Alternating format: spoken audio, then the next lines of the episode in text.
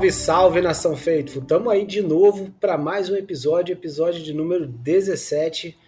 E cara, vamos, vamos aqui em ritmo acelerado, ritmo de festa, ritmo de vitória, Victory Monday sensacional. Tamo aí para mais um, né, Will? Fala aí, cara. Fala, Ricardo. Estou de volta depois de uma semana de bye tive alguns imprevistos, fiquei fora. Estou voltando agora essa semana e não tenho como começar esse episódio não dizendo Cry Eagles Cry. Cara, que, que final de semana fantástico. Que bela partida dos Fernandes em todos os lados da bola.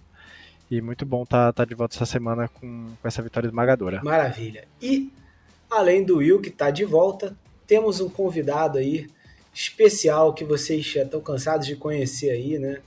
Nosso querido Pepe Narducci. Fala, meu amigo. Fala, Will. Fala, Ricardo. Bom demais voltar aqui no podcast depois de uma vitória dessas. Então, vambora que temos muita coisa para falar aí. Você sabe que eu esperei a gente ter essa vitória sensacional. O Will também, ó, vamos esperar aí a gente destruir os Eagles e chamar o PP. Maravilha. É isso. Hum. isso aí. Cara, aí vamos lá, né? Já vamos aqui é, só começar aqui agradecendo a galera aí que está ouvindo a gente. Foram 400 reproduções no penúltimo episódio, agora quase 350. Então, agradecer demais a nação toda aí que cola aí para ouvir todos os episódios, para ouvir esse monte de groselha que a gente fala, pelo menos eu, né? O Will é o cara mais sério. E tamo junto, né? É...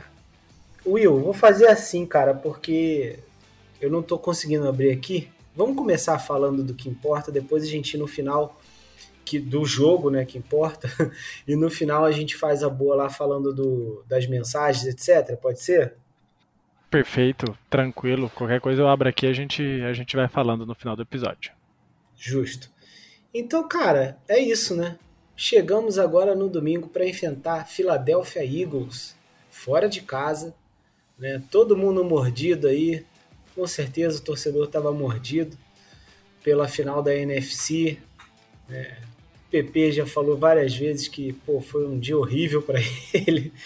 E para todo o torcedor do 49ers que tinha esperança de ver um jogo bom, etc. Porque o problema não foi a derrota, né? mas é, como tudo aconteceu, né? como de repente a coisa se derreteu para o nosso lado. E a gente chegou aí, né, depois de uma semana aí prévia de, uns, de trash talk entre Debo Samuel, enfim, jogadores do, dos Eagles. E aí, cara, aconteceu o que aconteceu. A doença do pássaro foi altamente disseminada na Filadélfia. E a gente ganhou. Ganhou de forma extremamente convincente. Uma paulada. E, cara, não teve nem chance, né? Mas um jogo que, porra, é, vamos lá, não começou do jeito que a gente esperava, né? começou ali com um ataque com uma certa dificuldade, a defesa né, fazendo sua parte, mas o ataque nos dois primeiros drives engasgado e depois, enfim, fomos embora, né? Grande atuação aí de McCaffrey de novo, de Bolsemo, cara, enfim, vou deixar para vocês falarem do Dibble, que foi para mim sensacional. Bird segue também comandando o time. E é isso, né? O time brilhou demais. Fala aí, Pepe, o que, que você achou aí nesse início né, do jogo, quando você viu que o ataque não estava indo? Você achou que ia dar ruim pra gente? Cara? Então, eu tento não desesperar nos primeiros drives dos 49ers, porque o Kyle Shanahan é um técnico que se adapta bem durante as partidas. Eu discordo um pouco da galera que fala que ele não tem respostas. Eu acho que ele é, inclusive, um dos técnicos que mais oferece respostas para, os, para o que as defesas estão oferecendo a ele. E logo no começo do jogo ali, eu gostei que ele tentou focar no passe. Tal, não gostei tanto que ele ignorou completamente o McCaffrey nos dois primeiros drives, mas claramente ele sabia que a resposta para vencer essa partida estava em passar a bola para o segundo nível da defesa, que era combatendo o, os cornerbacks envelhecidos dos Eagles, né, com recebedores como Ayuk, como Debo Samuel, que são extremamente físicos, extremamente ágeis, e combatendo também os linebackers, que é, sem dúvida nenhuma, a maior fragilidade desse time.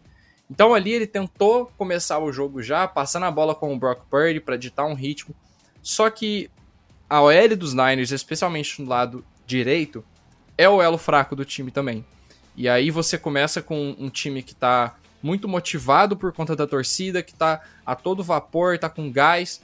E ali nos dois primeiros drives, as trincheiras dos Eagles venceram as trincheiras dos 49ers. Só que logo depois disso, o Shanahan ele trouxe respostas, né?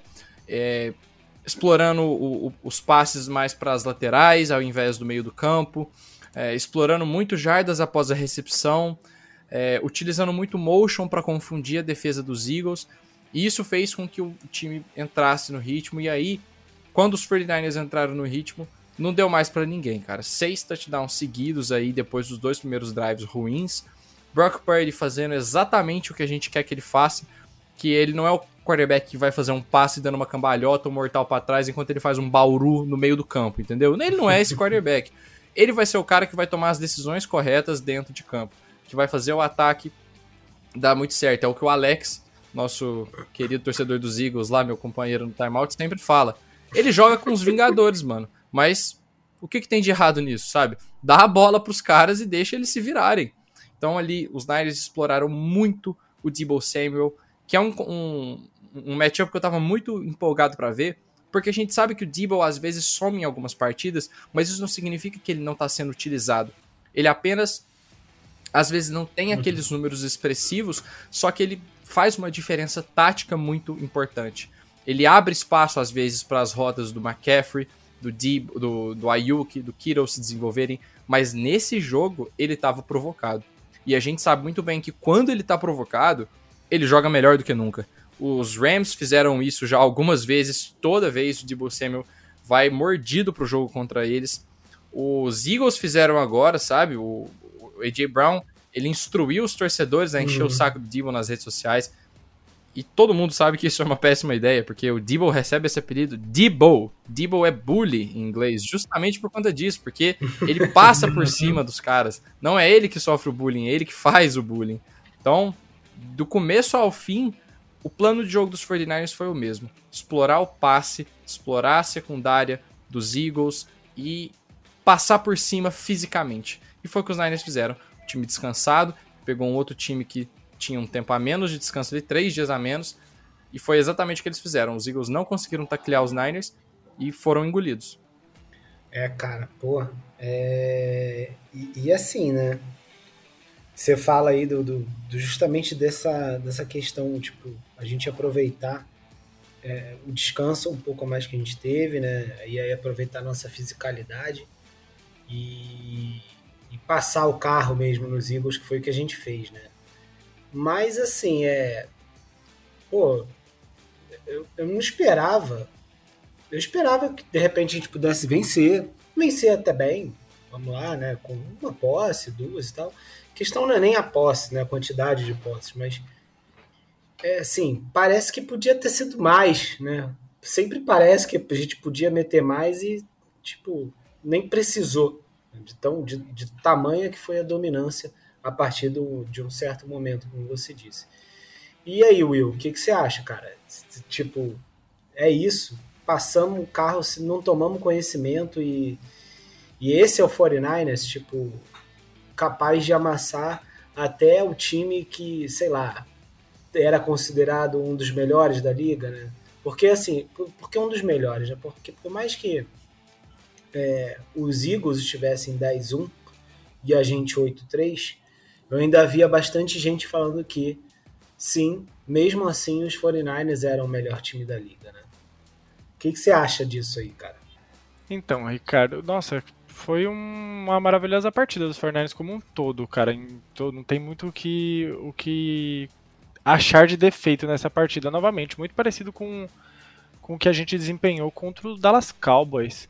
É, até a semelhança em, em pontos marcados nessa partida.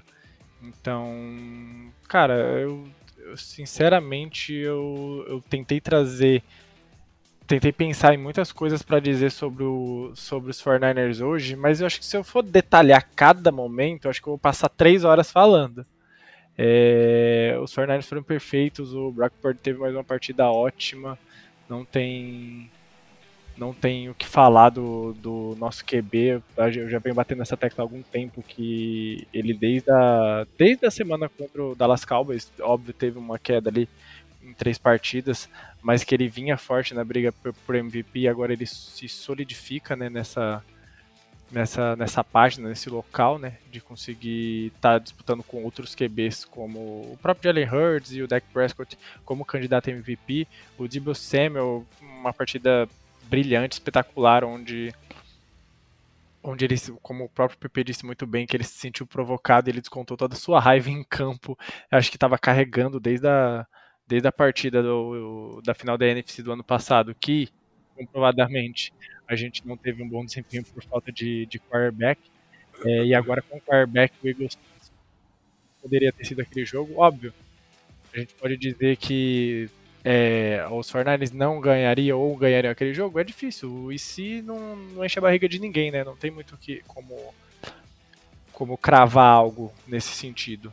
Mas só de de saber que o Brock Purdy em campo, com esse elenco, pode fazer tudo isso, fica aquele gostinho, né? Se ele tivesse ficado é, até o final do jogo, não tivesse machucado na final da NFC, a gente teria uma real chance, né? De conseguir ter ido ao Super Bowl. Mas passado é passado, e agora no presente, a gente pode falar que realmente o, o QB dos 49ers tem tudo para levar esse time longe e provou mais uma vez que num ambiente hostil contra um time que estava 10-1 e com um começo um pouco complicado. É, entendo o PP quando ele diz sobre as chamadas do Kyle Shanahan, mas eu também é, não discordo. É, discordo não seria a palavra, mas eu queria ter visto o McCaffrey um pouco mais envolvido naqueles drives, é, naqueles primeiros drives. Não foi, o, não foi o caso e depois os ajustes vieram e mostraram-se assertivos é, e o time engrenou novamente, a gente conseguiu atropelar o Eagles em todas as fases do jogo, seja defensivamente ou ofensivamente. É isso aí, cara. E, e antes de fa falar de defesa, né, que a gente vai falar também, tem o. Vou só perguntar um negócio pro PP aí, né? Que ele falou dos Vingadores, que o Alex fala isso bastante, né, cara? E aí, nesse esquema aí dos Vingadores, quem é o Brock Purdy? Quem seria o Brock Purdy? Pô, mano. Brock Purdy é o maluco que comanda as paradas. Ele não é o mais legal, só que ele é o líder é o da Capitão parada, América. é o Capitão América. Mexendo é o Nick Fury. é o Capitão América. Nick Fury Eu ia total. falar que ele é o Capitão. Porque pensa é comigo, mano, tipo assim, o, o Debo Samuel é o, é o Homem de Ferro. É o maluco que tem todas as ferramentas. Ele é o, Sim. É o maluco da, da, da das artimanhas.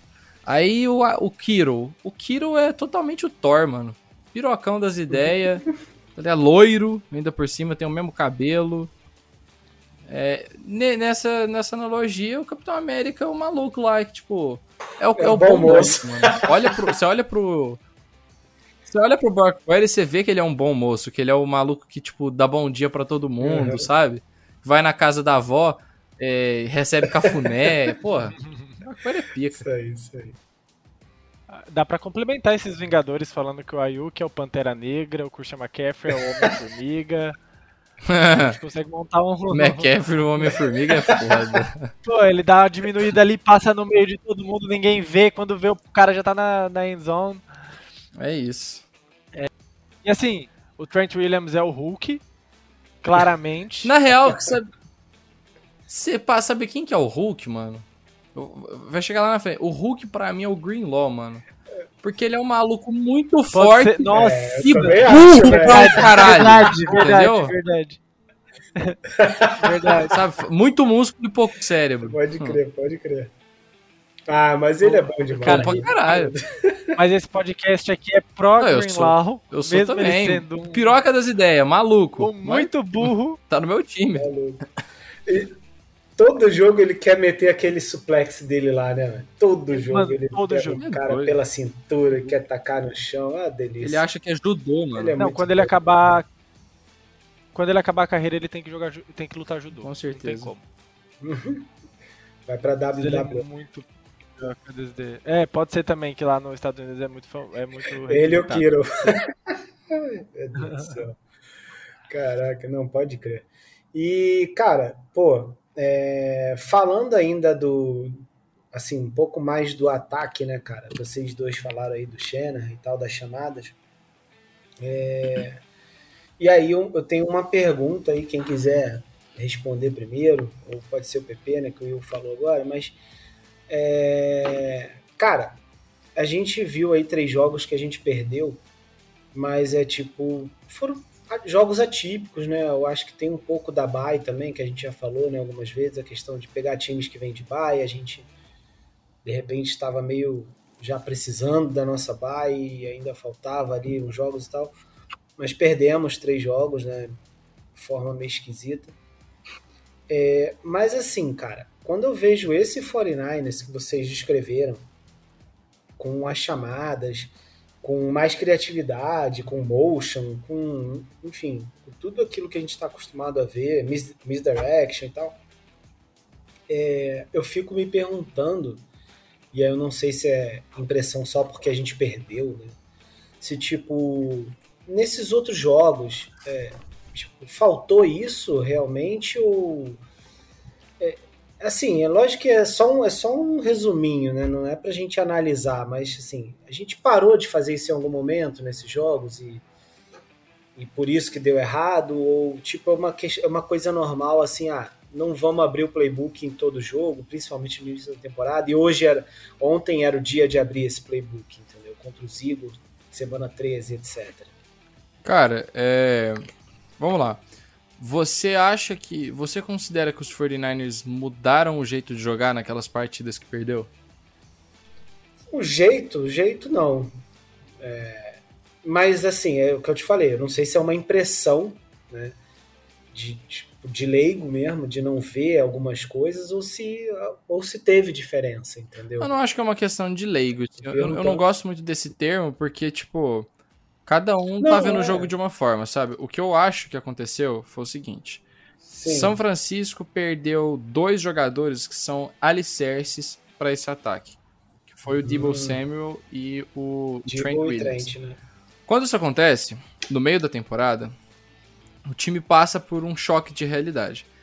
Esse choque de realidade veio num momento muito ruim. Por quê? Porque São Francisco tinha três jogos que são os chamados trap games, que são os jogos que a gente sabe que são perigosos e que a gente sabe que se o time vacilar, o time vai acabar perdendo. E o time acabou vacilando. E a gente viu lá que foi o que foi o quê? Foi um jogo contra os Browns fora de casa, que tem uma das melhores defesas da NFL. Foi um jogo contra os Bengals, os, os, os Bengals em casa, que ainda tinham o Joe Burrow, que é um quarterback de elite na NFL. Foi um jogo contra o Minnesota Vikings fora de casa, que ainda contava com o Kirk Cousins. Então são, são jogos complicados que os 49ers acabaram sabe, teve o choque de realidade num momento ruim. Se os 49ers perdem o Debo Samuel e o Trent Williams numa sequência onde pegaria Cardinals, onde pegaria, é, vamos lá, Giants, aquela, aquela sequência inicial, sabe, os Niners muito provavelmente teriam passado o carro. Não ia ser um teriam problema. vencido, né? Exato. Então, uhum. o que aconteceu naquelas semanas é algo completamente normal é o que talvez os Eagles vão passar agora. É um choque de realidade. São Francisco continuou tendo o melhor time da NFL, sabe? É o mesmo elenco, com, tirando a chegada do, do Chase Young, claro.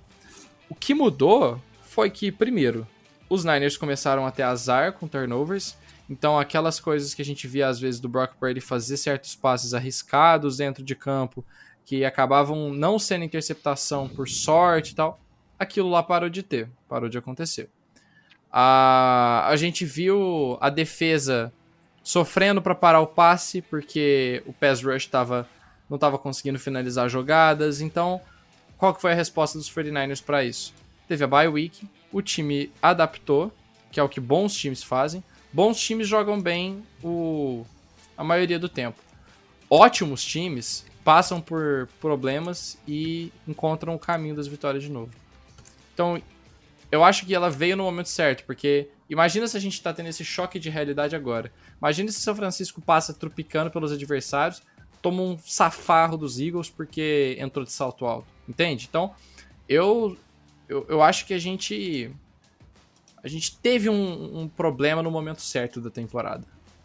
Eu queria acrescentar que nesses jogos concordo plenamente no, no que você diz da, da, ausência do Trent Williams e do Debo pesaram, mas até com a ausência deles, nesses jogos a gente vê, teve momentums que a gente fala do jogo que poderiam ter virado para nossa equipe que a nossa equipe ah, não soube aproveitar. E eu acho que esse também uhum. é um uhum. fator de, de, de diferenciação para para outros jogos que a gente venceu, onde a gente, quando a gente teve as oportunidades, a gente soube aproveitar. E nesses três jogos específicos, e principalmente nos dois, nos dois últimos, contra os Browns, foi um jogo meio até problemático para ambas as equipes, foi meio amarrado, tanto que a gente ficou a um field goal de conseguir vencer, e infelizmente acabou não ganhando. Mas contra Minnesota e contra Cincinnati, é, quando o jogo estava nosso caráter, que normalmente a gente consegue é, aproveitar, não aproveitamos. Cincinnati a gente tivesse um, teve uma interceptação na red zone, é, contra Minnesota tivemos, tivemos duas interceptações do Brock Purdy após a, aquela, aquela pancada na cabeça, que a gente não sabe bem direito quão impactou ou não, mas é, impactando ou não, teve duas interceptações ali que poderiam ter ajudado a matar o jogo é, virar o jogo e, e, até, quem sabe, abrir uma vantagem. Então, é, a diferença, diferente de outros jogos, da maioria dos jogos da, que a gente teve é, nessa temporada, nesses três jogos específicos, a gente teve boas oportunidades também, só que a gente não aproveitou da mesma maneira. Que acho que perde um pouco da essência do time de, de ser clutch, de quando que esse time, pelo menos desse ano, eu sinto muito isso quando a gente precisa. Agora a gente precisa anotar o touchdown. Esse time consegue anotar o touchdown. E a gente precisa evoluir uma campanha para sair com pontos no placar. A gente consegue. É, em momentos chaves, precisa de uma interceptação porque o jogo tá, tá, tá difícil. A interceptação aparece. Esse, esse ano eu tô sentindo muito isso. A gente consegue aproveitar os bons momentos. Nesses três jogos foi um pouco diferente, principalmente nos outros dois. Eu acho que os Browns nem tanto. Acho que foi a derrota mais derrota das três, para mim, foi essa. Por mais que a do, contra esse cenário foi um pouco mais feia, é, a derrota mais derrota mesmo para mim foi os Browns, porque ali eu vi um Fernandes mais irreconhecível. Contra os Cincinnati, o Brock Purdy estava tava fazendo um bom, um bom jogo até a interceptação da Red Zone pro Brett. Cara, eu posso falar? É. Eu acho que o Brock Purdy fez o mesmo Fala, jogo em pode. todas as partidas desse ano. Contra os Vikings. Ele... É, eu, eu, diria só que não contra Sim, os Browns, mas é. acho que eu concordo Contra os Browns, não, de fato. Fora isso, o Brock Purdy fez mas um... Teve o, mas teve o drive final contra os Browns também, né? Que ele tentou botar a gente em posição. Sim, sim, claro. Mas eu falo assim, a gente tá vendo o mesmo jogo desse time toda semana. Pelo menos uhum. do Brock Purdy. Então, é, eu vi muita gente falar, ah, porque o Brock Purdy caiu de nível e tal. Nem sempre o jogador que tá tendo uhum. interceptação caiu de nível, sabe? A gente tem que saber diferenciar isso. O Brock, ele, tava, ele passou por um momento de de, de altos e baixos na temporada, como todo quarterback passa. Mas, mas assim, a essência dele, qual que é a essência do Brock Purdy? Ela continua ali, mano. Ele, tipo, não mudou o jeito de jogar, Sim. entende? Eu não acho, eu acho que em nenhum momento ele derreteu. Nem, nem, nem, dentro dos não. próprios é, jogos, assim. É de perto. Tipo... Uhum. Contra os Browns eu senti um pouco isso. Foi a única vez da temporada uhum. que eu senti ele hum, tipo, o que, que você tá fazendo, cara? Incomodado. Muita né? hesitação, né? É, foi a, uni, foi, o, foi a única vez que eu senti ele sangrando na temporada.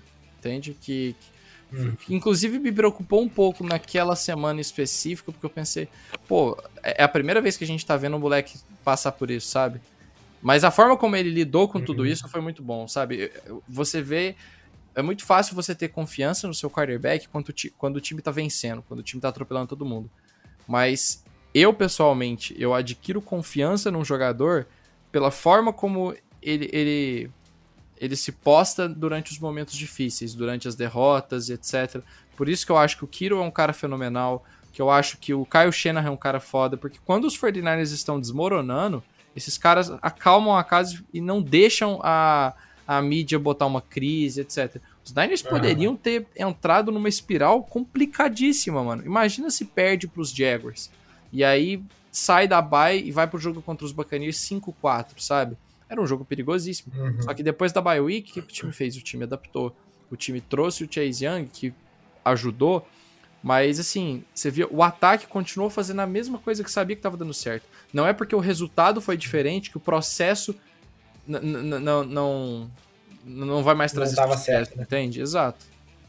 E até complementando isso que você disse, até para aproveitar trazer um contexto maior, é, para trazer para mostrar o quão é importante esse espírito de liderança, principalmente do front office, todo ano, talvez só não 2020, o time volta muito bem das bye weeks. Volta sempre com, com uhum. outra pegada. Independente do que aconteceu antes da bye week, o time mostra um desempenho sempre elevado ou pelo menos uma diferença no que estava sendo feito. Pode até não elevar o seu nível, mas mostrar algo diferente do que estava sendo feito, aquilo da questão do ajuste. Olhar para dentro, olhar para si, falar o que, que a gente está fazendo de errado e que a gente precisa melhorar, ou o que, que a gente precisa cobrir para poder ter melhores campanhas. Isso daqui está sendo defeituoso, a gente vai, vai, focar um pouco mais nisso. Eu, eu sinto que quase todo ano na, com o Kyle Shanahan na frente desse, dessa equipe a gente tem essa, essa, esse vislumbre todo ano. É. E, cara, é, sobre o ataque, né, a gente já falou até um bocado aí, mas é Queria só destacar aqui para fechar, mas se vocês quiserem detalhar mais alguma coisa, vocês ficam à vontade. A participação do Dibble Samuel, né? Porque você comentou aí, né, PP, do, do Dibble. E, cara, é uma coisa que, que perguntavam muito, principalmente ano passado, né? Quando teve aquela treta do contrato dele lá. Ah, o cara, aquele famoso, assinou o contrato e sentou, né? Deitou, não quer mais jogar, o escambau. E eu, eu falava muito, tipo assim, para quem perguntava alguma coisa do Dibo e tal, é, que, que, cara, era um ataque sempre que é muito recheado né, de jogador, é, desde o ano passado com McCaffrey, Kiro, Debo, Ayuki, é, Juice, enfim, é, muita gente para distribuir a bola e que, cara, era natural ele não aparecer toda hora e ele ser o cara que carregava o piano como foi em 2021, né? Então eu preferia até que ele fosse realmente o cara que ele é hoje, que é o cara que não precisa ser ter um workload assim tão grande e ser o cara que vai fazer jogadas diferentes, como ele fez agora, né, que é o, é o Dibble que a gente volta aí para 2021, né, lembra muito o Dibble de 2021, tipo se livrando com facilidade dos tackles, correndo ali pro, pelo meio, né, aproveitando o corredor que a OL está fazendo para ele, ou fazendo touchdown sem ser, sem ser tocado pela defesa. E eu prefiro, inclusive, que ele seja esse cara do que o cara que vai ficar toda hora de time dependendo dele, né? Que, de certa forma, é um pouco o McCaffrey desse ano, né? É, eu não acho que o time depende do McCaffrey, como dizem, mas acho que ele é fundamental, mas não é como...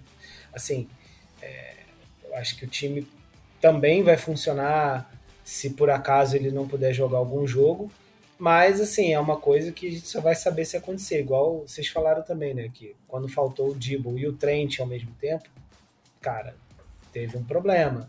Né? Então a gente não sabe como seria esse time hoje, tipo, sem o McCaffrey um jogo inteiro. Né? Espero que não precise saber o que, que vai ser também. Mas eu defendia muito ele, né, cara? Porque a galera já tem já já, já vai, começa a ficar com uma vontade, porque o cara assinou o contrato, igual o Bowles esse ano, né? Tipo, assinou e os caras já estavam falando que ah, assinou e sentou no contrato e tudo mais, né? E às vezes não é bem assim, né? Tem um monte de circunstância que faz o cara tá produzindo um pouco menos ou não, certo? E acho que é isso. E mais alguma coisa do Ah, eu queria eleger o Debo Samuel, pelo menos para mim, como melhor jogador desse ataque aí, apesar do Brock Purdy ter, ter feito o que fez. McCaffrey mais uma vez também, né? John Jennings, pô, apareceu fazendo seu touchdown, também jogando bem nas poucas poucos targets que teve. Para mim, o Dibble realmente foi o cara né, desse final de semana. Vocês têm algum outro aí do ataque que seja o cara para vocês desse jogo? Cara, eu gostei muito da partida do George Kittle também. Eu acho que ele tá sendo muito bem envolvido no ataque. Ele bloqueou dois touchdowns do, do Debo de maneira, assim, é, excepcional. Um bloqueio que ele, na, no, touchdown, no touchdown corrido, que ele sozinho bloqueia dois jogadores dos Eagles enquanto estava correndo. Uhum. Um outro touchdown, que foi o segundo touchdown do Debo, que ele vai correndo o campo inteiro para fazer um bloqueio, tipo, na linha de 5 jardas. Foi um bloqueio fundamental para o Debo fazer o touchdown. Então, o que ele faz com a bola e sem a bola é, é, é muito especial. Não, não, não é à toa que ele é o melhor tight da NFL segundo a, a PFF nessa temporada. Tá tendo uma das melhores temporadas da carreira. Tá sendo uma grande temporada do George Kittle. Maravilha. Will, alguma coisa ou podemos falar de defesa um pouquinho? É, eu acho que só para complementar, é, é, você acabou comentando um pouco sobre o Dibble e as críticas é, pós-renovação. Eu queria só dar um, uma pincelada bem rápida, é, dizendo que é realmente é o que você disse, que às vezes não é só, só o cara renovar que ele relaxou. Se o cara tá renovando é porque ele é uma peça importante do time. Se ele é uma peça importante do time, provavelmente ele vem de uma boa temporada. Se ele vem de uma boa temporada, cada vez mais os outros times estudam ele, principalmente se o cara for do ataque. Então ele vai, ter, vai ser mitigado é, a menos números na temporada seguinte, em, em, em sua grande maioria. E acrescento que é, a gente sente que nos últimos anos é meio assim.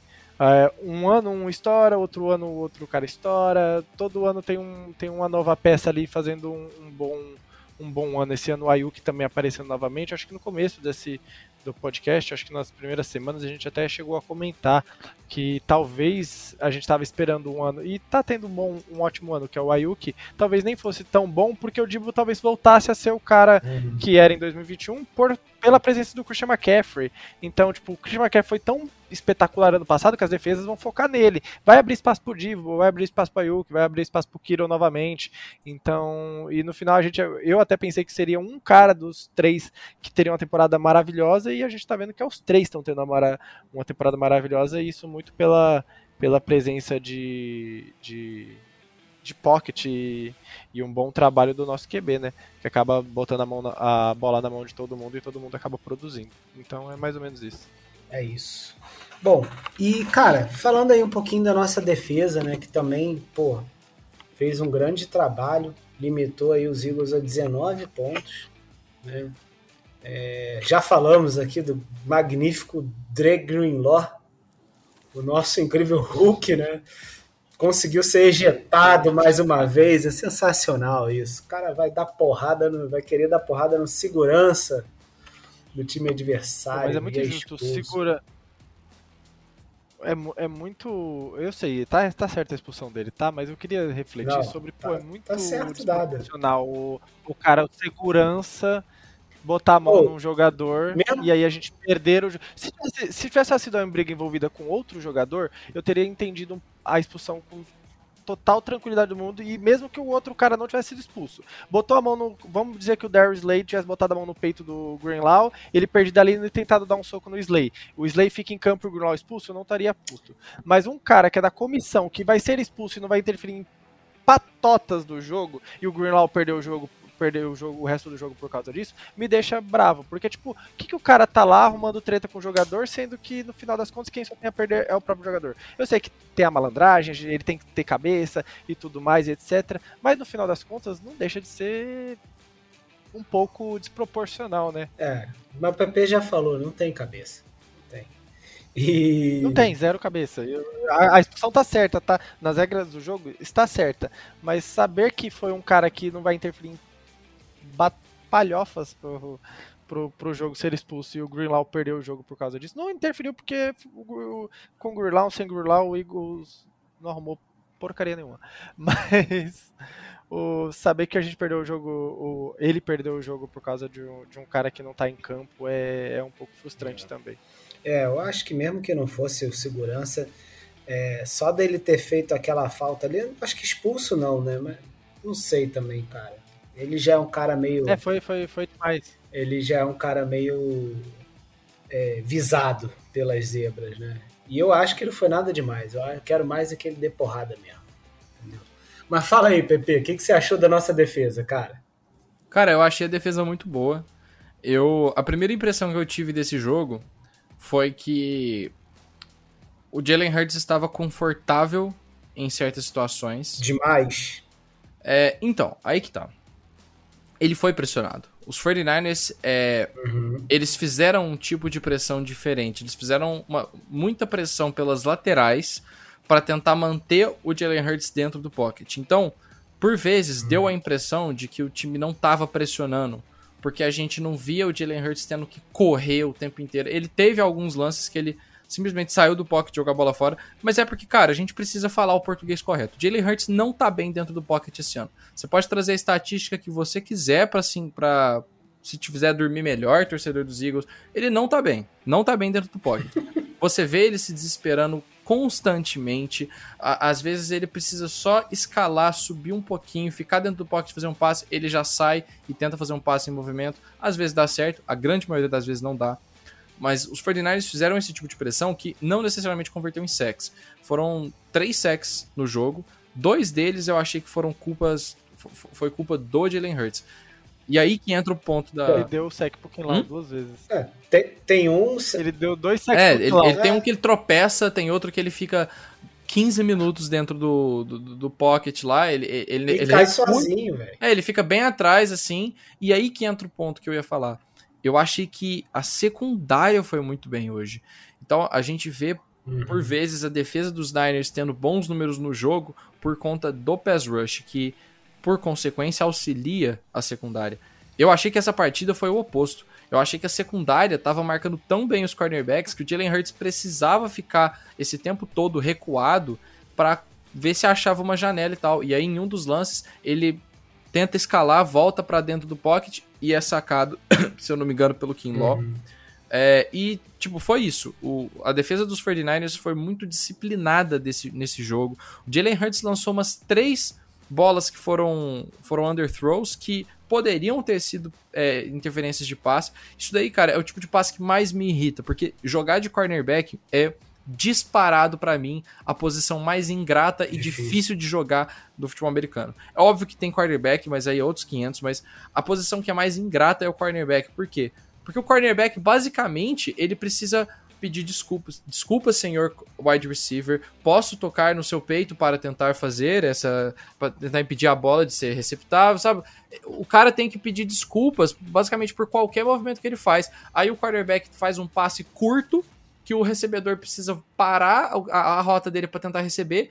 É inércia, cara. Se o cornerback estiver correndo junto com você, você para, ele vai te atropelar. E aí as, as zebras mar- marcam pass interference. É algo que o Mahomes tem feito muito essa temporada. É o que eu chamo de Carson Wentz Special, que ele fez durante toda a carreira dele. No desespero, joga a bola pro, pra deep threat, underthrow, que daí o cara vai sofrer uma pass interference. Nesse jogo, o Jalen Uhum. Hurts deu dois ou três passes assim na end zone. E o Charvarius Ward marcou muito bem. O Amber Thomas foi muito bem nesse jogo. O Lenoir, que eu não sou o maior fã dele, não jogou muito mal também. Teve o, touchdown ali do, do Devonta Smith, ele, ele leva uma, uma- um bailezinho ali. É mais né? preguiça do que tudo também. Mas é, né? não dá pra acertar tudo.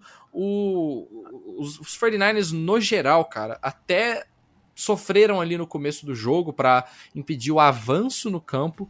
Eu achei que eles estavam cedendo muitas jardas no- na- nas slants, né? Rotas assim curtas pro meio do campo. Mas, mano, pontualmente você limita um time que tá jogando em casa, que tem um dos melhores ataques em pontos da NFL, a 19 pontos, sendo que o primeiro touchdown desse time veio no meio do terceiro quarto. É, é espetacular, cara. Foi uma grande atuação da defesa. Eu fiquei realmente surpreso. Os caras, mano, vamos falar a verdade? Os caras quiseram muito mais. Os caras quiseram mais do que os Eagles. Sim. Os Eagles entraram de salto alto sim nessa partida, porque os caras estavam os caras não compraram o que os 49ers falaram a off-season inteira. Esse jogo foi muito importante para São Francisco, não só pela classificação em si e tal, mas porque São Francisco provou um ponto.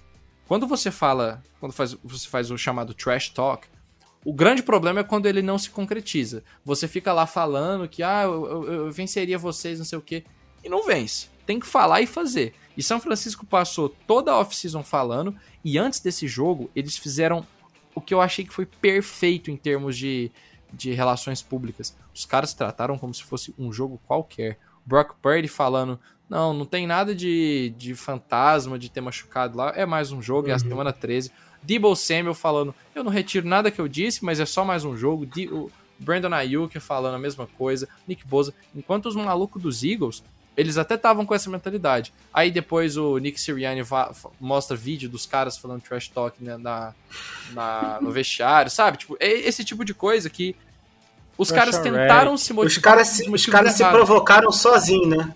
Eles compraram uma provocação de meses atrás. Não precisava uhum. disso, sabe? Isso, eu acho que isso tirou um pouco o foco dos Eagles. Isso colocou uma pressão nos Eagles de ir lá e provar os 49ers errados, sendo que era o contrário, eram os 49ers que precisavam se provarem corretos. Então, mano, nesse ponto, velho, São Francisco soube administrar muito melhor o psicológico do que Filadélfia. Que não é um time ruim, uhum. sabe? A gente precisa reconhecer o quão importante foi essa vitória, porque como torcedor a gente gosta de cornetar e tal, mas, cara, Filadélfia é o atual vice-campeão do Super Bowl. É o time que estava cotado por todo mundo aí para ir pro Super Bowl agora também, favorito para ser seed 1, 10-1 de recorde. A gente foi na casa dos caras e enfiou 42 pontos, sabe? Isso é gigantesco. É. É.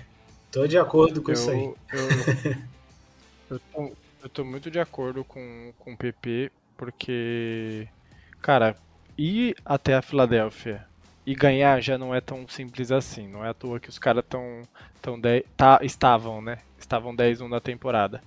É, e até complementando a como a defesa trabalhou nesse jogo, é, tem dois caras que, que fizeram para mim uma partida muito, muito boa é, nesse esquema preparado do Steve Wilkes para poder conter o, o Jalen Hurts. O primeiro, o Chavars Ward, que ficou colado na, na medida do possível é, quando esteve ali na sua, na sua, na sua zona o, o AJ Brown. O AJ Brown não conseguiu fazer praticamente nada, teve aquelas duas primeiras jogadas no, nos primeiros dois drives do, do Eagles e nada mais. O Chavars Ward novamente é o que a gente cobrava do Chavars Ward, parar de cometer faltas bobas e novamente, cornerback é sim a posição mais difícil e mais ingrata da, da NFL.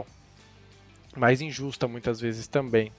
Mas ele acabava passando pontos nos pés interferes, contato demais, acabava cometendo algumas faltas bobas.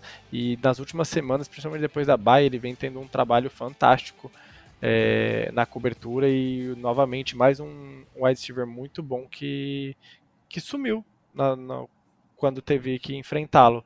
As bolas que foram para o Brown, que o, que o Chavars Ward estava na bola, não, não aconteceram nada demais. É, e, o, e o outro seria o Amber Thomas, que está alinhando do outro lado, antes era o Lenoir, e houve essa mudança, acho que a gente chegou a conversar com, com o Allen episódios atrás, como a gente tinha um pouco de receio do Amber Thomas, pelo que ele já tinha demonstrado em outros anos, é, trabalhando na, do lado oposto ao, ao ao principal cornerback, ele não tinha feito bons trabalhos.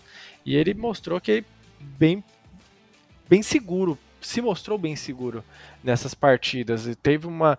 Se ele tivesse um pouco mais de leitura, ele tinha feito uma pick six ali num passe pro próprio J. Brown, do Jalen Hurts, no final do. Acho que, na verdade, acho que no meio do quarto quarto.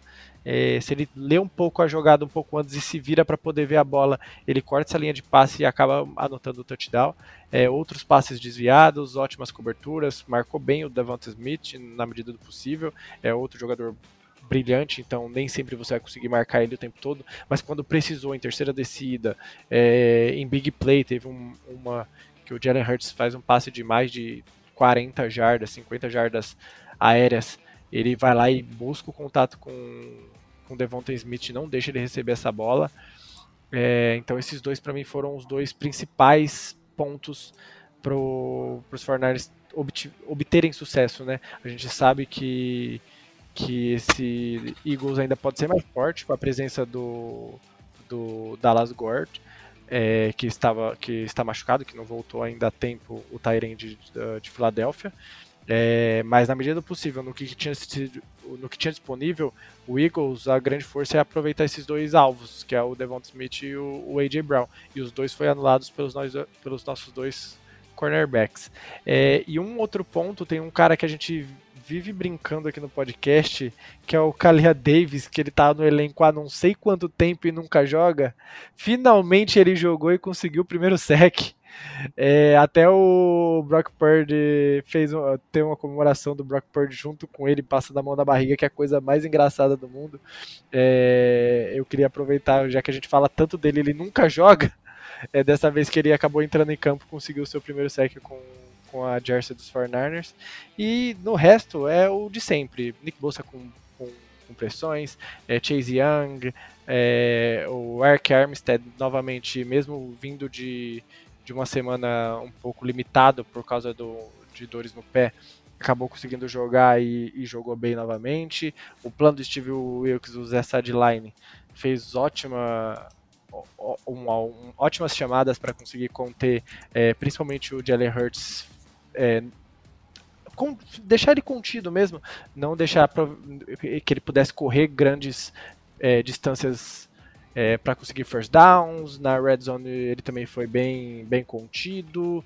Uh, no, em, em, termos gerais, limitar o Philadelphia Eagles a 19 pontos resume bem o, o que foi essa defesa. Foi de excelência e se a gente tem o melhor ataque da NFL neste momento, a gente está caminhando para ter a melhor defesa também. Boa. Vocês já falaram tudo que precisava ser dito. Eu só quero citar aqui é, a frase do PP, né? finalmente a verdade foi dita e vocês ouviram primeiro aqui. Lenor é o melhor níquel dessa liga. Foi frase do PP, entendeu? Tá gravado. O grande Lenor que fez o tackle mais bonito dessa liga aí. Esse momento. Ah, isso é verdade. Pô, coisa linda. Deixou o DeAndre Swift vendo estrelas. E, cara, acho que é, é, isso. Vocês falaram bem aí. A defesa jogou bem mesmo, jogou, jogou fino. Tá, tá dando tudo certo pra gente. Esse time aí, do jeito que tá, vai longe. Não vai ser fácil pra parar, não. É... E queria só aqui aproveitar, né, cara, o, o PP, a presença aí do PP né, para a gente encerrando aqui, fazer um, o episódio provavelmente vai ficar um pouco mais curtinho, mas Pepe, queria pedir aí para você, cara, falar aí, dar, dar o seu recado final sobre o time, sobre seu trabalho, se você quiser falar um pouquinho também, cara. É, libera logo esse timeout aí pra gente, que a gente tá ansioso aqui para ver, entendeu? Dá o papo aí final, Pepe. Bom, brigadão pelo convite aí, galera. Sempre bom falar de São Francisco 49ers, especialmente quando a gente vence o jogo, né? Eu, eu fico grato pelo convite aí, espero aparecer mais vezes. E é isso aí, mano. Quarta-feira, Timeout tá lá, vocês vão poder ver o sofrimento do Alex. E ficou um programa, ficou um programa bem engraçado, não vou mentir. E vocês podem acompanhar meu trabalho através da, do, do X, né? O falecido Twitter arroba ppnardushi e através do Endzone Brasil também. Boa. Valeu, cara. A gente que agradece aqui, cara. Sempre um prazer Sim. te receber. Eu, você falou do Alex aí, né? No episódio que eu gravei com ele. Eu falei, cara, que o Eagles é um time que sabia vencer e tudo mais, mas que se a gente metesse duas posses. Já era. A gente não era esses time vagabundo que ele tinha pego, não, entendeu? Que, que ele pega aí. Achando aí foi, que é foi... Bills? Porra, tá pensando que aqui é Josh Allen, porra, aqui é Brock Purdy. e, Pepe, só para você, pra, pra gente poder te liberar, que a gente sabe que o senhor é um cara compromissado, o Brock Purdy tá nessa disputa para MVP sério mesmo ou não? Fala aí pra gente, cara. Tá, tá. Ele lidera várias estatísticas da NFL de quarterbacks. Nem sempre vai ganhar o melhor jogador, é isso que as pessoas precisam entender. E é um prêmio de quarterbacks. Então hoje a gente tem três favoritos ao MVP que se alternam de casa em casa de aposta. Brock Purdy é favorito em algumas, em algumas tem empate triplo entre ele, o Hurts e o Dak Prescott, e o Dak é favorito em outras casas também. Eu acho que vai acabar esse prêmio nas mãos de quem levasse de um da NFC. Mas, vou dizer isso, Brock Purdy venceu tanto o Philadelphia Eagles quanto o Dallas Cowboys com o ataque dele anotando 42 pontos e ele tendo 4 passes para touchdown, passando de 290 jardas em todos esses jogos e tendo mais de 130 de rating. Brock Purdy é o jogador com mais partidas com mais de 140 de rating, se eu não me engano, em uma temporada, empatado com Tom Brady e com Aaron Rodgers. Só. Cara, isso não é pouca coisa. Então, eu entendo, ele não é o melhor quarterback do time, do, do da, da, NFL, ele não é o, o melhor jogador do time dele, mas ele é o jogador mais importante do São Francisco 49ers. Se os Niners perderem o Debo Samuel, talvez eles ganhem o um jogo contra o, os Eagles nos playoffs. Vai ser difícil? Vai, mas talvez eles ganhem. Se eles perdem o McCaffrey, mesma coisa. Se eles perdem o Purdy, já viu, né? Não ganham. é, exatamente, né? Com 10, com 10 não dá, não né? Dá. Não dá. Bom, é isso. Certo, Will? Certíssimo. Pepe, agradeço também aí a, a, sua participação. Muito obrigado aí por mais, por mais um episódio aí com a gente. É, Sinta-se à vontade sempre que precisar e a gente está à disposição de qualquer coisa que você precisar também. Tamo junto, viu? Bom, cara, e agora vamos lá, né, Will? É, já nos despedimos aqui do nosso amigo Pepe Narduz, porque ele é um homem compromissado, tem outras coisas para fazer, tem o trabalho no Endzone BR aí para fazer. E a gente vai fechar aqui esse episódio, né? Vamos fechar falando do próximo confronto, das lesões, certo, Will? Então, cara, vamos pegar aí. Agora tem mais passarinho, mais galinha, é, teve galinha do mar, galinha sei lá o que que foi agora, galinha frita, galinha, galinha perdida, galinha assada, agora galinha do mar de novo, depois já, alguém que fez essa piada aí, é, agora vai ter galinha do deserto depois, depois a outra não vou nem falar, mas é cara, e aí né, vamos pegar Seattle agora no domingo, no semana 14, cara, tá chegando, o final da temporada, né? E, cara, a divisão é nossa já. Eu... É, passa rápido demais. Eu não tô mais preocupado com a divisão. Agora eu quero a Seed 1, então toda vitória é importante. E a gente secar os adversários também é fundamental. Mas fala aí, cara, o que você espera contra Seattle? Passaram de novo? É porque também tem pouca coisa de falar de Seattle, eu até coloquei no. Se não ganhar, se não ganhar em Seattle, vai ganhar em Santa Clara, pelo amor de Deus. É só para falar um pouquinho, para dar o é só para dar uma pincelada, dar o um palpite, fazer uma resenha, falar de lesões e tchau. É, já que a gente tá, é assim, para começo de conversa, o nosso nosso calendário não tá parecendo um calendário, tá parecendo um pardieiro. Isso daí que é para minha avó falava muito que o que o galinheiro dela tava parecendo um pardieiro e a, a, a, o nosso calendário ultimamente tá assim. É, cara, como resumir esse jogo?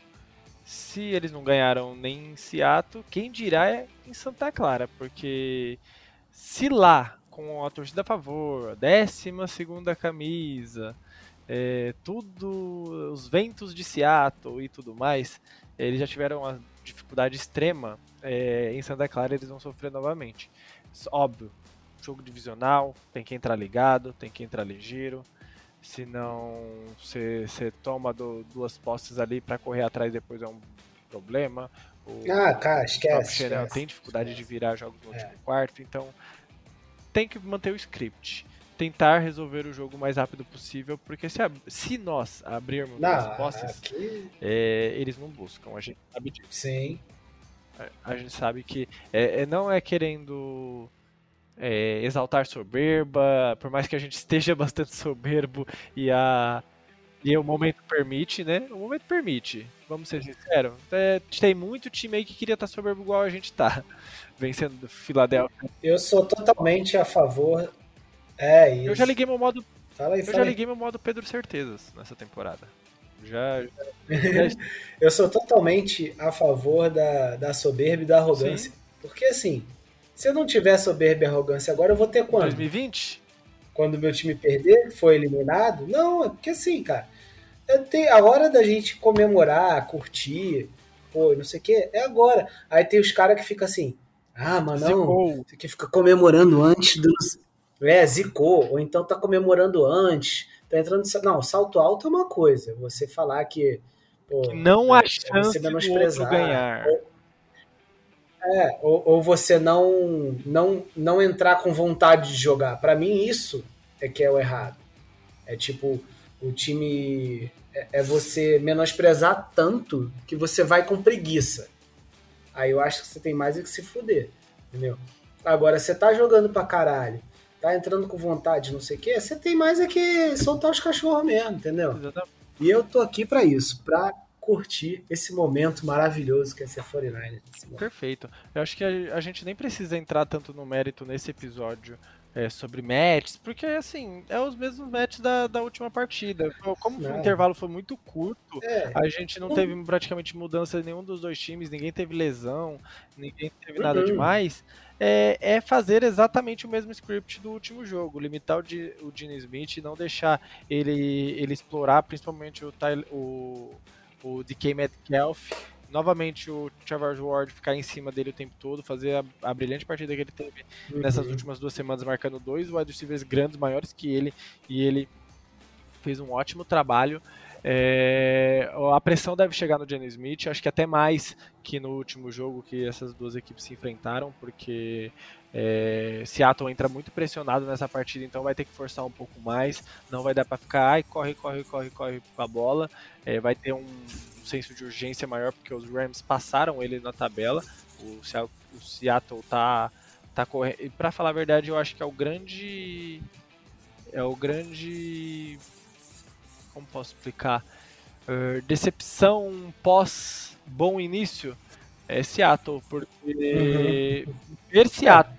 Se bobear, o Seattle pode perder até vaga para os Rams. Não, para mim já perdeu, tá? Eu vou eu adianto para vocês aqui, nem vai ser para os Rams, porque os Rams também não vai para os playoffs. Essa última vaga da NFC vai ser não, dos, dos, Packers e muito provavelmente se a gente ser. não pegar seed 1, a gente vai enfrentar os Packers nos playoffs. Eu espero que não. Ah, que Seria delícia. bom, óbvio, também gostaria. Eu gosto muito de enfrentar os Packers. Que pena que não tem o Aaron Rodgers. Já fiquei arrepiado, já. Pena não ter o Aaron Rodgers do outro lado nessa hora, mas é, é o que eu vislumbro mas vamos enfrentar em casa, cara. Olha que delícia pegar esse packerzinho aí em casa. Se, por mais que o Jordan Love venha fazendo ótimas partidas nas últimas semanas, a gente é muito mais time. E, e então Seattle sim, é um dos times que, que decepciona depois de um começo de temporada bem promissor. Uhum. Parecia que Geno Smith e companhia teve a primeira semana ali ruim, perdendo para os Rams, mas depois conseguiu engatar algumas vitórias contra times fracos, como a gente já, já até comentou mas venceu, importante é isso. Pega time fraco, precisa vencer. É, aqui, uhum. pegou Dallas, pegou a gente, perdeu, pegou Dallas, perdeu, vai pegar a gente de novo, depois vai pegar Eagles. É, nessa daí, o Packer já ganhou de ti. Aí vai ganhar, vai ganhar, vamos ganhar. Então. A gente tem que torcer pra eles ganharem, pô. É, não, mas eu acho que Dallas vai fazer a boa já nessa semana. Eu, eu, falando de tá Seed 1, eu acho que vai ficar muito embolado semana que vem com, com a possível vitória do, porque assim, se Dallas perder pra, pra Eagles, né? pro Eagles, eu, eu acho, ah, acho que bota uma pá de cal na esperança do torcedor dos Cowboys, né? De tipo, pensar em algo é, no, na pós-temporada. Vai chegar na pós-temporada, mas ou vai olhar pro, pro, pra temporada, perdeu pros Eagles duas vezes e perdeu pros, pros 49ers a caixa punch fica sem perspectiva, vai ter que meio que ser na, no acaso, não do, no que você realmente é, espera. Na base do milagre, né? Pô, é. Exatamente. Então, acho que resumo para mim é esse. Novamente a defesa marcar, pressionar bastante o Jenny Smith, o Chavars Ward limitar o DK Metcalf e o Purdy continuar explorando o meio do campo como explorou bem, porque tem os linebackers mais velhos lá, na, lá em Seattle, como o Bob Wagner, Bob Wagner é, o safety, o Jamal Adams já não é mais o mesmo, o front office, o front office não, o, a DL é, não é grande coisa, também não deve pressionar o Brock Purdy na maioria dos snaps. Jogando em casa, tem tudo para passar o carro logo cedo e poder até tirar o pé no último quarto. Quem sabe a gente não vê o Sandarno nessa partida. É, quem sabe a gente não vê o Sandarnold lançando. É, porque né? toda vez que ele entra é só pra entregar o bichinho a bola. só entra pra ajoelhar. Ou, ou pra dar a bola pro Mason correr e matar a partida. É, pô, coitado. Coitado. Tudo, tudo, bem. bem. É, não, mas eu acho que é isso, né? Eu acho que é, não tem muito o que dizer mesmo, não. É, assim, pode dar errado, sempre pode, mas é para passar o carro de novo, entendeu? É para passar o carro e botar o time para descansar no último período. É, assim, tem que jogar para isso, porque com isso o time vai acumulando também um pouquinho de mínimo de descanso aí para esses jogadores semana após semana. É, até porque em algum momento a gente vai precisar disso. Se a gente conseguir esse de um, porra, perfeito, que vai ter uma semana para descansar, vai jogar tudo em casa, vai ser, cara, sonho, sonho. Mas se a gente não conseguir esse de um, e isso pode acontecer né, ainda, é, na verdade ainda é mais provável que isso aconteça, é, é, a gente vai precisar que o time esteja minimamente saudável nos playoffs. Né? E quanto mais pequenos momentos de descanso a gente puder dar para esses caras aí, melhor. Exatamente. E aí, né, falando aí de, de estar saudável, Will, como é que tá aí nosso relatório de lesão? Saiu coisa hoje, né, cara? Saiu, você me pegou de surpresa, eu achei que você ia falar, eu não tô com ele aberto. Peraí, só um minuto pegou de surpresa, olha só. Eu tenho, eu tenho. Pilantra. Eu tenho, eu, eu tenho, aqui, eu tenho aqui, já peguei. O, o, o, a gente precisa ficar de olho no Ark Armstead, que já tinha treinado limitado durante a semana com dores no pé e no joelho e, e acabou jogando contra o Eagles, mas deve ficar em observação essa semana. O Tyrande Ross do, do LA é, teve uma, uma pequena entorse no tornozelo, se não me engano e vai ficar fora por algumas semanas. A ver se ele vai ser incluído no IR.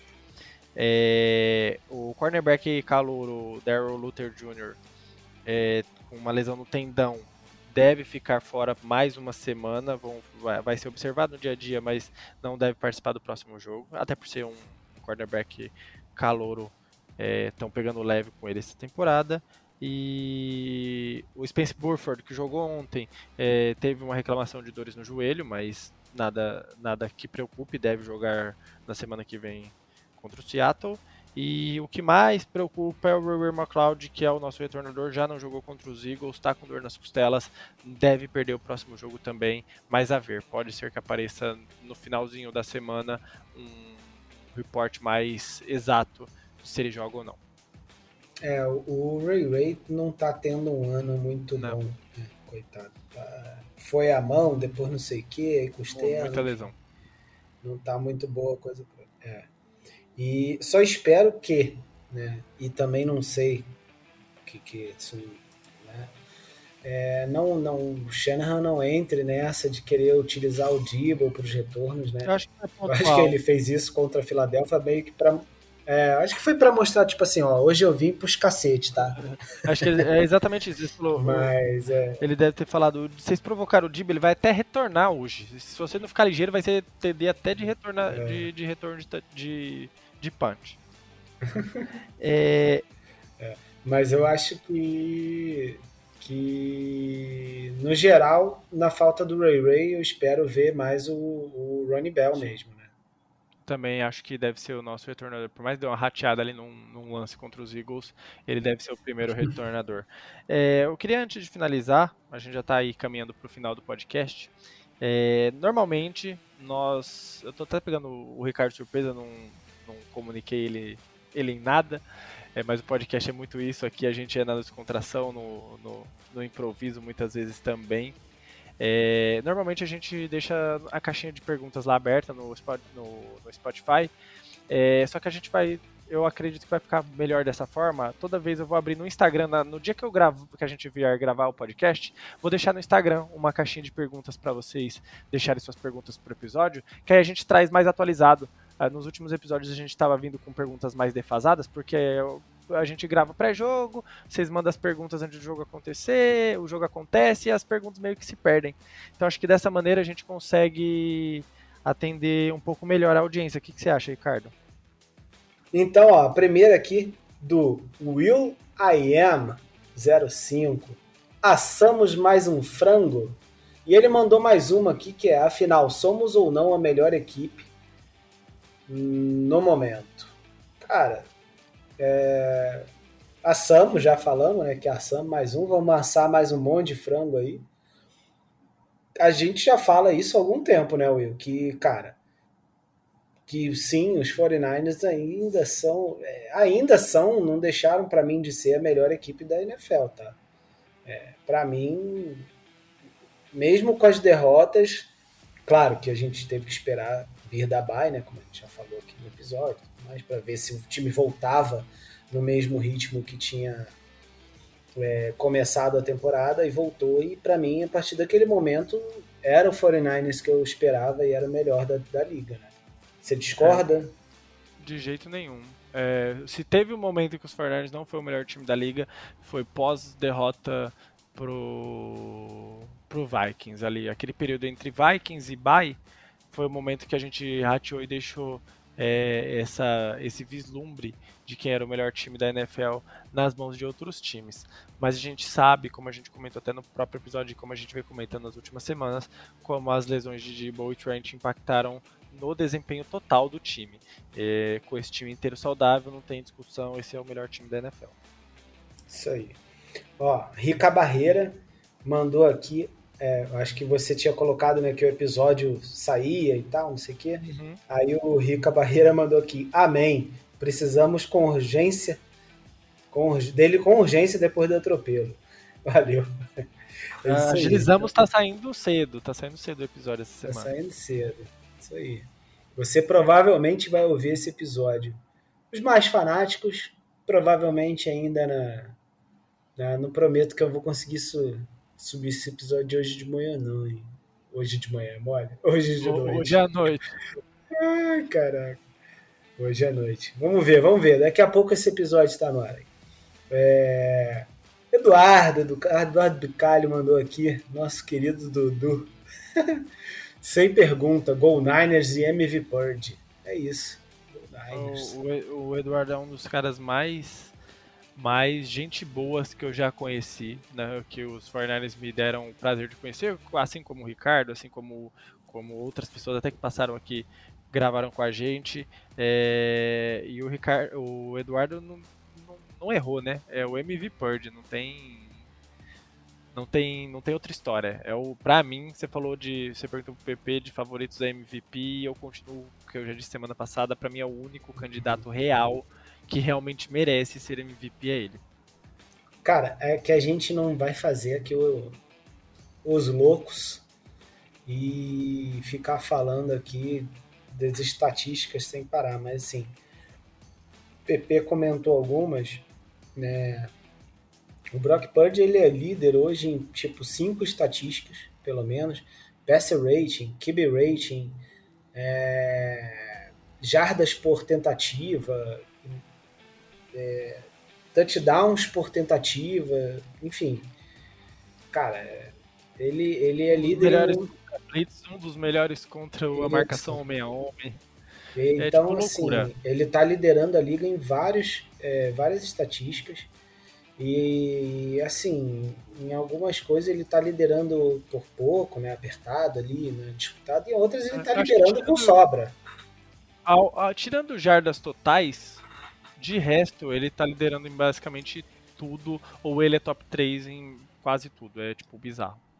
É, então assim, é... enfim, é isso, né? Não tem como não dar o prêmio para ele hoje. Vamos ver como vai acontecer aí até o final da regular, né? Ó, é, R Zamp, né, mandou aqui. Frango frito ou assado? Cadê os caras, Cara... pô? Muito bom. O melhor foi isso. Cadê os caras, pô? Cadê os caras, pô? É. Não teve jeito. Os caras os caras estão o, o Nick Sirianni ontem saiu até meio atordoado do na sideline, sem saber muito. Ele não tá acostumado muito a tomar uma porrada dessa, veio com força, não veio, não sabe nem de onde veio. É. E ó, tem mais uma aqui, ó. Pô, Gordão 019. Não é pergunta, só para falar que tô ansioso pelo episódio. E como é bom torcer pra esse time. Pô, depois desse atropelo aí, coisa maravilhosa, Pô, eu, né?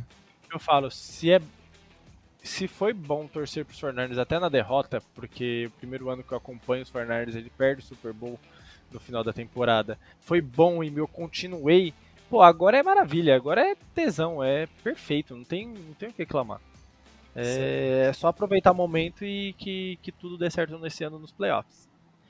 Beleza. E, Teve mais uma pergunta, não sei se você atualizou aí. Chegou uma de última hora de um, de um grande amigo nosso, o Delso. Conhece o famoso Delso? Sim, eu vi, pô. Jaderson Dias, ele mandou qual o ponto defeituoso dos 49ers? Olha, é, eu poderia dizer qual é o melhor ponto dos 49ers, que é esse grande jogador da secundária, esse grande tacleador, Lenor, Delmodor Lenor, o melhor de todos, o craque. Mas vamos lá, né? Já que ele tá perguntando. Antes de você responder isso rapidinho, eu sei que a gente já tá se estendendo muito. Qual foi sua é. reação quando, quando você viu aquela, aquele teco do Zimo pra cima do Swift? Cara, eu, eu vou eu vou parar, eu vou, vou parar de zoar, né? Porque senão os caras vão achar que realmente eu sou um Você fã acha ele... do Lenor. e assim, não, não é isso. Eu, eu tenho eu tenho uma política minha. Quando a galera começa, tipo, a encher muito o saco de um jogador específico meio que à toa, eu fico meio pistola e começo a achar, fingir que eu gosto do cara, entendeu? Só pra então, ver assim, o pessoal, só o circo pegar fogo. Isso. Então o Lenor para mim é um cara que, pô, é, é um cara ok, pô. Ele, ele não é, aí tem algumas pessoas que são um pouco mais sensatas no grupo, né, que a gente tem, que falam o óbvio, né? É porque é aquela história, o óbvio precisa ser dito. Né? O Lenor não é um cara ruim. Ele é um cara que, pô, é um pouco mais limitado né, em algumas coisas. E não dá para você ter um time só com craque. É caro. E é mais caro do que a gente pode pagar. E como a gente está acostumado a, a ver muito craque, a gente acha que o cara é um lixo, mas não é, entendeu? Então eu sou totalmente assim pró Lenor, conhecendo ah, as limitações dele. Então, mas aí, né, Qual voltando aqui. Cara, não, assim. Sabonetou, é... sabonetou e não respondeu.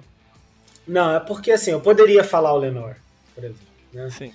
E porque ele realmente ele é um dos caras que comete mais falhas né, na secundária. Mas eu acho que tem muito de situação. Hoje eu não consigo ver um time que você consiga apontar assim o dedo, como, como foi a pergunta que o Delcio, tipo assim, ah, quem é o mais defeituoso, ou qual lado, né, o setor, etc. Porque, tirando aqueles três jogos que a gente já falou bastante aqui, não tem ninguém é, aloprando, né, fazendo muita coisa errada que você possa dizer, pô, não dá, esse cara não dá, entendeu? Não tem, não tem. Porra, a OL que o pessoal fala pra caralho, enche o saco, pô, passou três minutos, é, lá o primeiro período, né, que foi, que, que foi, a gente já viu, Pô, mas, tipo, na metade do primeiro período a galera já tava, caralho, o L não presta, entendeu? E não é assim, cara. O jogo tem, tem, tem quatro períodos, entendeu? É, não é por aí. Ah, o Lenor errou dois lances, aí é o lixo. E não é, entendeu? É, e, e, e, os 49 vêm dando exemplo após exemplo, jogo após jogo, que é, isso é, às vezes é só uma situação da, do jogo, do momento, né? É, um jogador errar ou a OL tipo não conseguir fazer dois drives como foi contra os Eagles, mas depois dominar, né, como a gente dominou e dominou assim de uma forma bizarra, que fazendo o corredor polonês o Dibo passar intocado. Então assim, respondendo a pergunta, para mim não tem hoje um mais defeituoso, entendeu? Um ponto Sim. ou um ponto defeituoso dos 49ers. Tem um ponto que de um jogo ou outro é, pode falhar um pouco mais, mas que no geral ainda assim é capaz de se recuperar dentro do mesmo jogo. Para mim isso não é defeito. Exatamente, eu, eu, acho que eu concordo um pouco com você. Se tiver que citar mais um, um lado defeituoso desse time, é o limite do cartão de crédito do, do John Lynch, que ele gastou o que ele não tinha para montar esse time. E a gente vai ter que pagar um pouco dessa conta futuramente. Mas, tirando isso, é, a OL é um pequeno defeitozinho, mas que o Caio Shanahan dribla com, com maestria com, com seus desenhos táticos. É, e uma, um ponto que eu preciso observar um pouco mais, acho que todo mundo podia ficar de olho também, é a secundária na presença dos safeties, não os cornerbacks. A gente fala tanto de cornerback muitas vezes, e aí fica tudo nas costas do Lenoir. Mas ficar de olho né, com a lesão do Talanofanga, o, o, o próprio Brown não foi tão exigido nessa partida, o Jalen Hurts não achou ninguém em profundidade, até por um bom trabalho da, dos dois, tanto ele quanto o Gibson, uhum. mas nos próximos jogos dá, dá, é bom dar uma observada, principalmente nesse outro jogo que o, que, se, que o Seattle deve tentar explorar a profundidade, porque só correr com a bola tá difícil contra os 49ers, então talvez a gente possa observar com mais é, veemência o trabalho desses dois caras, que vem fazendo uma temporada ok. O Talanofanga vinha fazendo uma, uma temporada melhor que o Gibson, é, mas o Gibson já cresceu nas últimas semanas, fez uma ótima partida contra o, contra o Seattle, poderia ter interceptado o Jenny Smith, e nessa também não apareceu tanto, mas quando um jogador de secundária não aparece é porque ele está marcando alguém muito bem. Se ele começa a aparecer muito é porque está indo muita bola na direção dele, é porque ele não está fazendo muito bom, um, um maravilhoso trabalho. É, então, só esse pontinho. De resto, acho que a gente não tem o que reclamar. Acho que o time está bem coeso, bem, bem centrado e a gente tem tudo para continuar assim até o final da temporada. Você, só para fechar, cara, você falou do Jair Brown, né? É... Ele foi só quem fez mais tackles, tá? Na nossa defesa. Só, só isso. Eu só realmente isso. Não, não, não, não tinha essa informação. É, o, então não vou. É, não tem ponto fraco nenhum. É tudo bom. ponto. É. Não, cara, ah, mas, só, é, assim... tem um ponto fraco esse time sim. A calvície do Christian McCaffrey. Ele tá ah, muito calvo. Tá mesmo, é ele o tá capacete. Tá, nossa, ele tá muito calvo. Eu não, quantos anos tem o Christian McCaffrey? 28? 28, não 29 sei, anos no máximo? Porque tá no segundo ano de contrato, deve ter por aí. Cara, ele tá muito calmo. Deve ter por é, é, um ponto, é um ponto muito fraco desse time. Ele não tem. Ele ah, tá mas zero ele é cabelo, bonito, cara, mas ele é bonito. Isso é, é, é o Eminem da NFL. tá certo. E com essa eu me despeço, né, Will? Vamos nessa. Tá certo. Já foi. Já, quando a gente passa do tempo, vem muita bobagem. Ainda bem que o finalzinho do episódio o pessoal vai. Só fica os raiz. É, e aí, se você é raiz, deixa um comentário em alguma das redes, deixa um lá na caixinha de perguntas, deixa em qualquer lugar. Um é, Christian McCaffrey, o Eminem da NFL. É, então fala assim, é, hora da groselha, bota só assim, hora, hora da groselha. Fiquei até a hora da groselha. Perfeito, ótimo. Perfeito. Muito bom, muito bom, a gente é muito besta. Beleza, é, vamos embora. É, eu já tomei até a frente, eu tenho coisa para fazer também. Ricardo, obrigadão pelo, pelo episódio. É, a gente teve um momento de falar sério, a gente teve o nosso momento da resenha, é maravilhoso. Obrigado por tudo e obrigado à audiência qualificada. Tamo junto. Tamo junto, vamos que vamos, garoto. Go Niners! Go Niners!